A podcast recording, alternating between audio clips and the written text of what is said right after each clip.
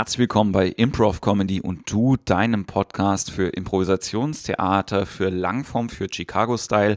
Mein Name ist Jens Wiener, ich freue mich, dass du dabei bist und heute möchte ich mit dir darüber reden, was wir als Impro-Spieler von Geschäftsleuten lernen können. Normalerweise ist es ja andersrum, normalerweise gehen wir als äh, professionelle, in Anführungszeichen, Impro-Spieler in Firmen und bringen den Leuten etwas darüber bei, was wir auf der Bühne tun und wie sie es für ihr Geschäft nutzen können. Aber heute gucken wir es uns mal andersrum an. Und ich wünsche dir ganz viel Spaß. Bis gleich. Improv Comedy.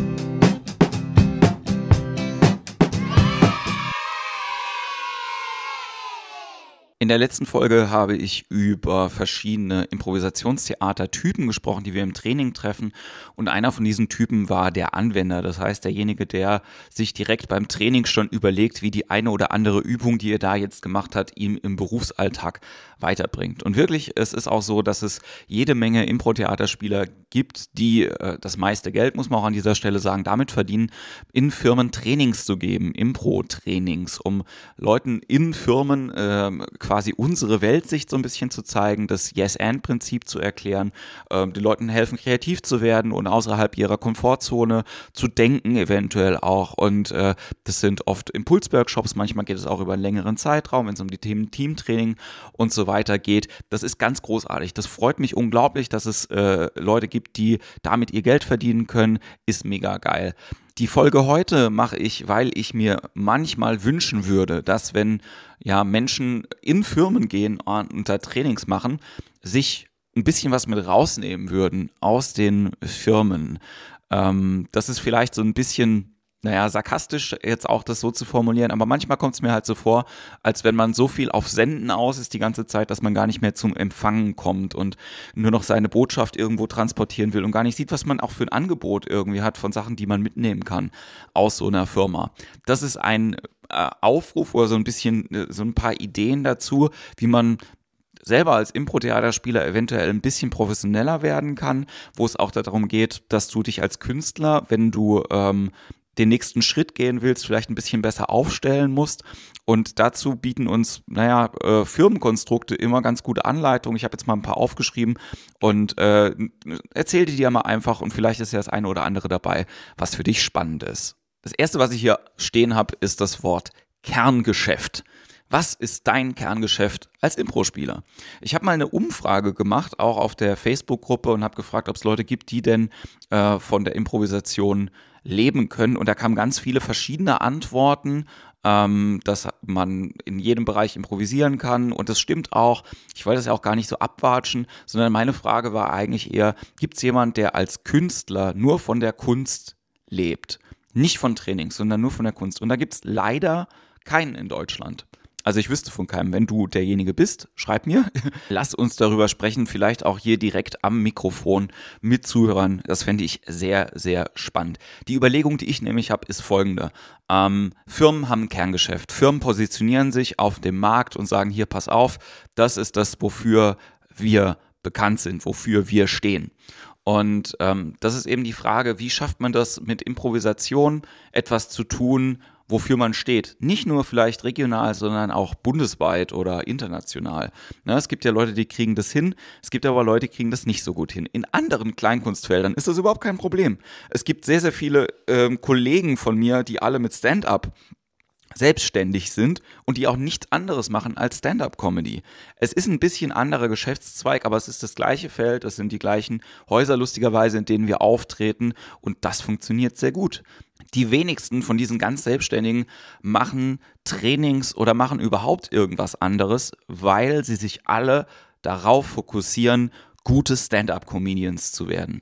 Und ich glaube, das ist auch der große Unterschied zwischen ne, dem Feld Stand-up-Comedy und Impro-Comedy hier in Deutschland, dass die Fokussierung darauf mit der Kunst all in zu gehen. Das heißt also wirklich nur sich darauf zu äh, positionieren, zu sagen, ich möchte sehr, sehr gut darin werden und ich will, dass diese Kunst anerkannt ist.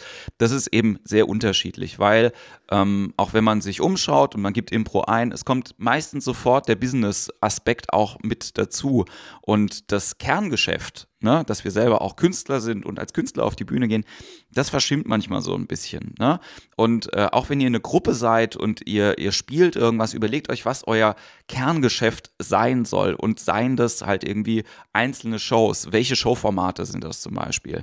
Ne? Also es ist schon wichtig, halt irgendwie das genauer zu spezifizieren für euch selbst. Ne? Natürlich kann man sagen, wir sind eine Firma, die für Süßigkeiten steht. Aber es macht es halt leichter, wenn man eben sagt, wir sind eine Firma, die für sehr, sehr gute Erdnussriegel steht. Zum Beispiel, um irgendwas zu sagen. Also wie gesagt, das Thema Kerngeschäft ist halt eine von diesen Sachen. Das zweite, was ich mir aufgeschrieben habe, ist das Thema Marketing. Das heißt also, ihr macht Marketing, wenn ihr auftretet. Ihr macht Marketing, wenn ihr euch einen Gruppennamen gebt. Ihr macht Marketing, wenn sich jemand von euch am Telefon meldet und jemand von euch gebucht werden soll. Dann macht ihr Marketing und man kann sich anschauen, wie Firmen das machen. Ich sage nicht, dass jeder von euch ein Marketing-Experte sein muss. Ich sage nur, wenn keiner von euch in der Gruppe ein Marketing-Experte ist, redet mit Marketingleuten. Das heißt, guckt euch an, wer macht gescheite Werbung bei euch in der Stadt, wer macht vielleicht coole Flyer, wer kennt einen Grafiker, der ordentliche Sachen macht. Redet mit den Leuten. Das geht, äh, fängt an bei äh, dem Namen von eurer Gruppe, dem Namen von eurer Show, den Pressetexten, die ihr schreibt, den Fotos, die ihr macht. Und ähm, man kann da sehr, sehr viel lernen. Firmen geben sehr, sehr viel Geld fürs Marketing aus. Also ich kann das sagen von äh, den Firmen, in denen ich gearbeitet habe. Es war wirklich immer ein relativ großer Budgetanteil für das Marketing da was natürlich durch die Eintrittspreise refinanziert worden ist. Aber auch wenn ihr einfach bekannter werden wollt, ist es gut, sich mit dem Thema Marketing und Marke nochmal auseinanderzusetzen. Man transportiert damit ja nicht nur quasi die eigene Bekanntheit, sondern das ist ja der Schlüssel von Marketing. Man möchte, und da schließt sich der Kreis zu dem, was ich ansonsten auch immer erzähle im Podcast, man möchte ja die Menschen emotional erreichen. In dem Moment, wenn ich emotional an, ja, attached bin zu irgendwas, ähm, ist es einfacher, mich da abzuholen und dann bin ich auch dabei und dann reicht Sympathie und Mögen manchmal schon komplett aus. Das nächste, was ich hier stehen habe, ist das Thema Organisationsstruktur und Organisationsstrukturen deutlich machen. Wenn ich in einer Firma anrufe zum Beispiel und ich sage, hallo, ich hätte den, in, ähm, den Fachmann für das Postleitzahlengebiet 68 für Auslieferung, dann kriege ich die Person, weil die Organisationsstruktur bei denen ist und vielleicht kennt sie irgendjemand. Im Idealfall gehe ich auf die Homepage und ich finde gleich meinen Ansprechpartner fürs Marketing oder für Verkauf oder für Vertrieb oder was auch immer.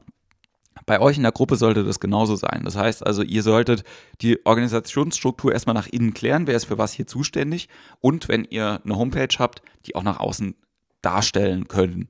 Ne? Das heißt also, ähm, es sollte nicht immer dann von A nach Z gehen, sondern das kann man auch sich anschauen, wie andere Firmen das irgendwie machen und dann kann man darüber sprechen. Es muss jetzt nicht unbedingt immer äh, nach dem amerikanischen Vorbild sein, ein Chef und alle untergeben oder ein Trainer und äh, wir sind zuständig, aber manchmal verderben eben zu viele Köche auch den Brei, wenn nicht jeder die gleiche Ahnung davon hat. Deswegen einfach zu sagen, hey, pass auf, der, äh, die Person ist für uns der Ansprechpartner und dann ist die auch verantwortlich und ganz wichtig ist auch der Experte in diesem Thema. Dann habe ich hier noch stehen Kommunikation nach außen. Auch das ist natürlich ein Thema. Ähm, wenn ihr als Gruppe ähm, nach außen auftretet, dann müsst ihr überlegen, was wollen wir denn nach außen kommunizieren? Ne? Also wollen wir kommunizieren, dass wir eine Gruppe von Menschen sind, die sich trifft, um Impro-Theater zu proben? Sind wir eine Gruppe, die öffentlich auftritt? Sind wir eine Gruppe, die als Business-Theater äh, buchbar ist? Sind einzelne Leute von uns ähm, eventuell in anderen Feldern aktiv, haben wir Experte für das Thema oder für das Thema. Macht das visibel nach außen und redet darüber mit den Leuten. Das sind so ein paar Sachen, die mir eingefallen sind, die wir vielleicht von deutschen Firmen lernen können. Ich möchte dazu noch im Gegensatz und als Gegenentwurf auch noch mal ein bisschen erzählen, wie das in den USA funktioniert mit den Gruppen. Da ist es oft so, dass ähm, ja, wenn sich Gruppen quasi wie das hier äh, in Deutschland Usus ist, wenn sich da Gruppen selber finden, dann spricht man meistens von Indie-Teams, weil was da oft passiert ist, dass es, dass die Gruppen an den Theatern gegründet werden. Das heißt, ein Theater weiß, wir haben eine Show am Dienstag, Mittwoch, Donnerstag, Freitag, Samstag und wir brauchen für jede von den Shows ein Theaterteam und äh, wir casten das Team. Dann gibt es jemand, der coacht das Team, der hat die künstlerische Leitung darüber, der weiß, was gemacht werden soll und der bringt die Leute dann, die wir gecastet haben, dahin. So, je nachdem, welcher Tag das ist, ist auch das, was da inhaltlich auf der Bühne passiert, was anderes. Das ist auch nochmal ganz wichtig zu wissen, wenn wir so ein bisschen neidisch darauf sind, was die Amis für Freiheiten haben und was da möglich ist und so. Nicht jede geile Show ist ausverkauft. Nicht jede Show, die erfolgreich ist, ist auch die, wo wir jetzt künstlerisch sagen, boah, ey, warum gibt's hier keinen ASCAP? Warum gibt's hier keinen Armando? Warum gibt's hier keinen TJ und Dave?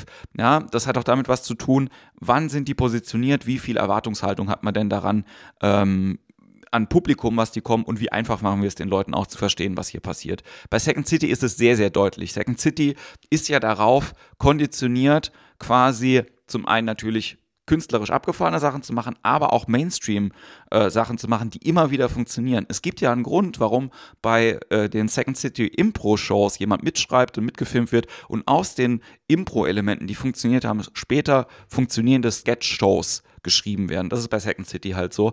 Und es hat einfach den Grund, dass man quasi später Shows machen will, die auf jeden Fall funktionieren, wo jeder Lacher sitzt, wo die Leute wissen, okay, das funktioniert auf jeden Fall. Das wollte ich noch äh, hier äh, anhängen an diesem Podcast. Vielleicht hilft es dir ein bisschen darüber nachzudenken, was du denn selber machen willst auf der Bühne. Das ist ja immer so mein Trigger. Und ähm, wie gesagt, wenn du der Künstler bist, der alleine von der Improvisation lebt, dann äh, lass uns ins Gespräch kommen. Ich freue mich sehr. Es gibt natürlich ein paar Stand-up-Comedians und ein paar erfolgreiche Leute aus dem Fernsehen, die auch mit Impro angefangen haben und viel Impro auf der Bühne auch machen. Ralf Schmitz zum Beispiel oder Sascha Korf, die Kollegen, die ich auch ganz toll finde mit dem, was sie auf der Bühne machen. Fürs Thema Langform gibt es das halt noch nicht. Das heißt, da wäre noch Platz, wenn ihr Langform spielen wollt. Do it, do it, do it. Ja, ich freue mich darüber. Ähm, ich bin gerade noch an einem anderen Projekt, was ich nächste Woche vielleicht ein bisschen besser erzählen kann, wo es darum geht, dir Formate zu erklären. Und ich habe natürlich noch eine Challenge für dich in dieser Woche und die Challenge ist folgende. Deine Challenge ist, dass du dir irgendeine Marke aussuchen sollst von irgendeinem Produkt, das es gibt auf dem Markt und du schaust mal, ähm, wo du am ehesten dran bist. Also was dir sympathisch ist, du kannst dich vergleichbar mit, das ist so ein bisschen wie sich zu vergleichen mit einem Tier oder gucken, ob dein Sternzeichen passt oder so. Und dann schau mal, warum dir diese Marke gefällt und was bei dir ähnlich ist und was überhaupt nicht so ist wie du. Ne? Also sowohl äh, von der Message wie auch bei der Emotionalität. Warum sagt dir das, das zu? Warum vergleichst du dich damit? Meine Challenge für dich, vielleicht hilft das ein bisschen, über Sachen nachzudenken ich freue mich, dass du zuhörst.